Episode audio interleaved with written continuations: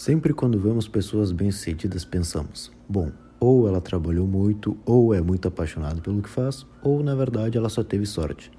Normalmente a gente pensa essas coisas, mas que tal se houvesse outro fator que não estamos levando em consideração? E se existisse algo além do trabalho duro? Que tal se eu te disser que o mundo gira e tudo que você faz você recebe de volta? É disso que se trata esse capítulo sobre o livro Dar e Receber. E aí, bora lá? Esse livro foi lançado no ano de 2014 e fala sobre os fatores que diferenciam as pessoas. E, ela, e esses fatores podem te levar ao sucesso. Estamos falando sobre o estilo de reciprocidade, que no livro é, tra é tratado em três categorias diferentes: os que dão, os que recebem e os que equilibram. E vamos ver com qual você mais se identifica, porque todos nós estamos em alguma dessas categorias. Isso é assim. Bom, os que recebem são aqueles que veem o mundo como um lugar de competição em que você tem que competir, passar o outro para trás, ganhar do outro e que o sucesso se trata de sempre ser melhor que os outros. Sem, esses caras sempre precisam mostrar ao mundo do que são capazes, se, auto, se autopromocionar para receber crédito dos outros. Uma pergunta muito comum feita por essas pessoas é: o que eu vou ganhar com isso? Se eu fizer isso, vai me agregar em alguma coisa? Vale a pena me importar com isso? Assim pensam os que recebem. São pessoas calculadoras e tentam se proteger dos outros. Então, a reciprocidade dos que recebem sempre em uma única direção, na sua. Eles estão focados neles mesmos. Este outro estilo é dos que dão. Os que dão creem que o mundo pode ser bondoso, acreditam que o mundo pode atingir o sucesso tendo ajuda como meio, ajudando os outros e, e colaborando com seu redor. Eles proporcionam aquela situação do ganhar-ganhar. Os que dão, resumindo, são aqueles que contribuem com os outros sem esperar nada em troca. Eles têm apenas o objetivo de se sentirem bem e acreditando que estão ajudando os outros. Certamente você conhece alguém que seja assim, que está sempre disposto a dar e ajudar. Eles nunca atuam com maldade, eles não têm plano oculto, eles apenas aproveitam e têm essa oportunidade de estirar a sua mão para ajudar os outros. Depois temos aqueles que buscam o equilíbrio, que se baseiam no princípio da justiça na busca da reciprocidade, buscando favores. Tu, como por exemplo, tu me ajuda e eu te ajudo. Se você der algo a uma pessoa dessas, ela vai ficar pensando em como devolver essa coisa a você. Assim como se tu tirar algo delas, elas vão tentar tirar algo de ti também. Eles querem sempre se igualar. Vamos ver algum, alguns exemplos do que acabamos de falar. Suponha que um carteiro está perdido procurando o endereço da casa de um senhor, sei lá, senhor Carbone. Se o carteiro pedir informações a uma pessoa que dá, uma pessoa bondosa, ela, ela irá ajudar o carteiro. Mas agora, se pedir informações a alguém que se encaixa no quadro dos que recebem ou dos que, se, ou dos que buscam a, a, igualdade, ele não vai ser ajudado, porque essas pessoas vão ver que eles não têm como dar nada a essa pessoa. Então eles não vão ajudar, não vão atuar, não vão fazer nada.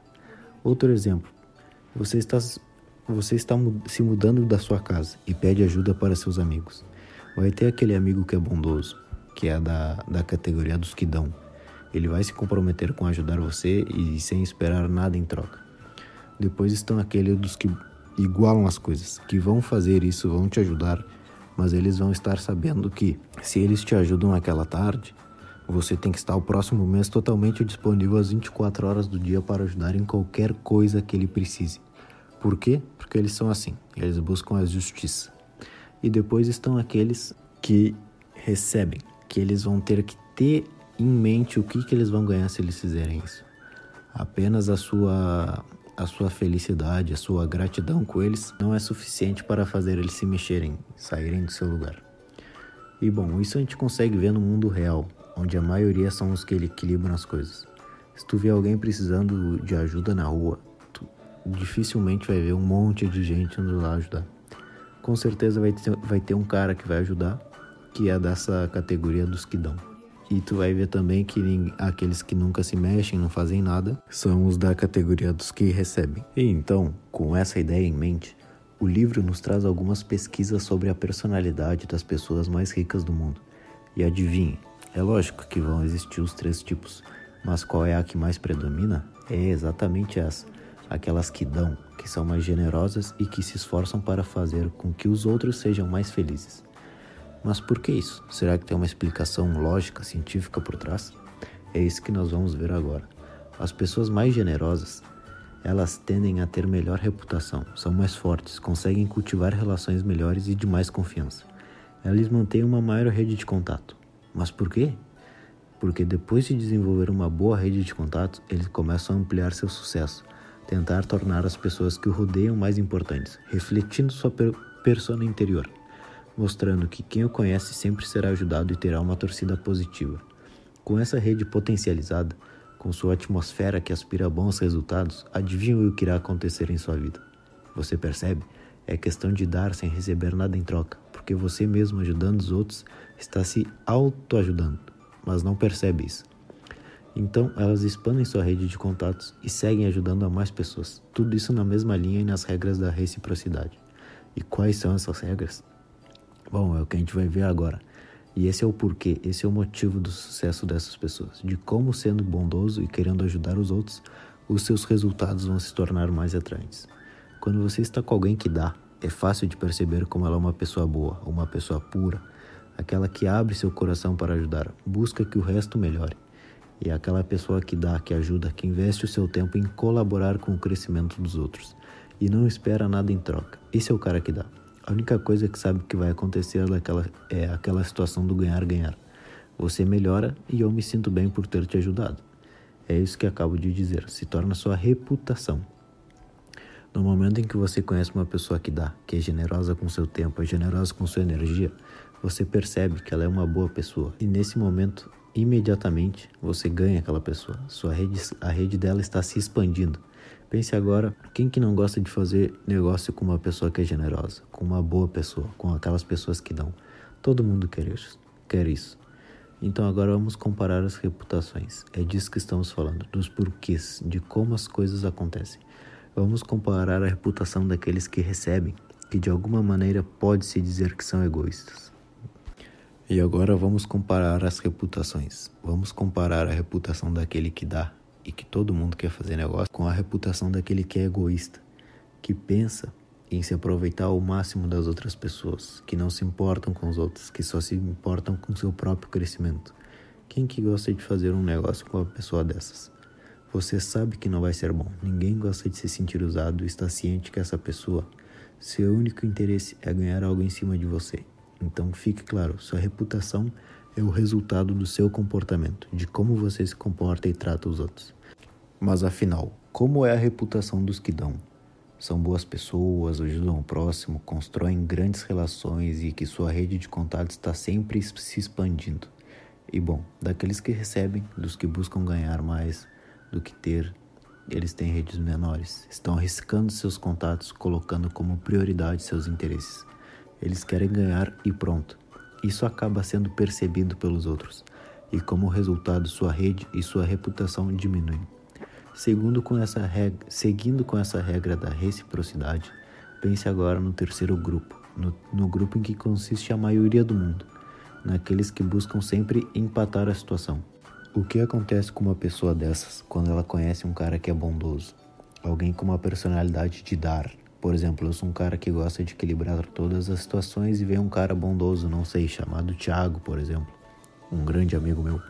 Ele me ajuda, me faz crescer e me faz ganhar mais. Eu, sendo um cara que gosta de equilibrar as coisas, como eu vou me sentir?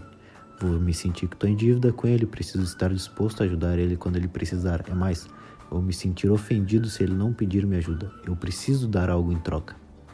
Então, Recapitulando toda essa ideia, nós temos três grupos: os que dão, os que são os bondadosos, que se importam pelo bem-estar dos outros, os que empatam, aqueles que sempre tentam equilibrar a situação, que quando são ajudados, sobem para o primeiro time juntos com os bondadosos, pois estão contribuindo com o outro. E depois os que recebem, os egoístas, não que sejam pessoas más nem nada contra, mas só pensam no que eles vão ganhar e não tentam ajudar os outros. E agora voltando ao que procuram empatar as coisas que são a maioria neste mundo. O que vai acontecer com aqueles que só recebem?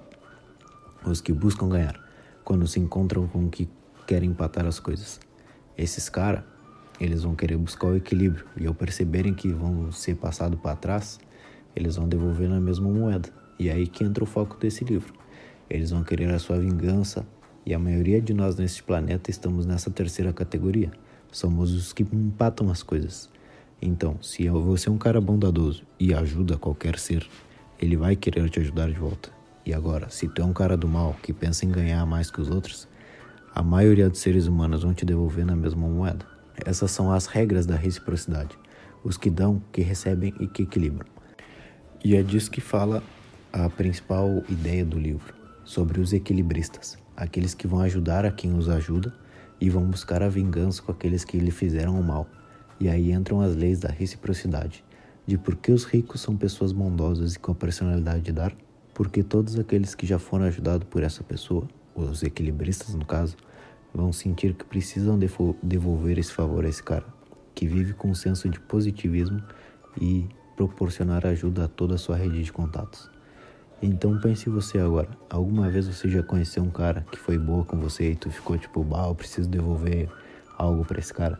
Ou tu já ou tu conhece algum cara que tu sabe que ele é meio egoísta e que ele sempre vai tentar ganhar em cima de todas as ocasiões? Com qual dos dois tu preferir fazer negócio? Com certeza desse segundo cara tu preferir estar longe dele. Então é assim que funcionam as leis que o livro aborda. Mas é só isso? Sim. Basicamente é disso que o, o livro se trata. Ah, mas é muito fácil de entender? Não. Calma que essa ainda não é a principal mensagem do livro. Seja bondoso e não espere nada em troca. Sim, o universo vai te recompensar, mas existem alguns outros detalhes neste livro. Então, bora seguir com o nosso raciocínio.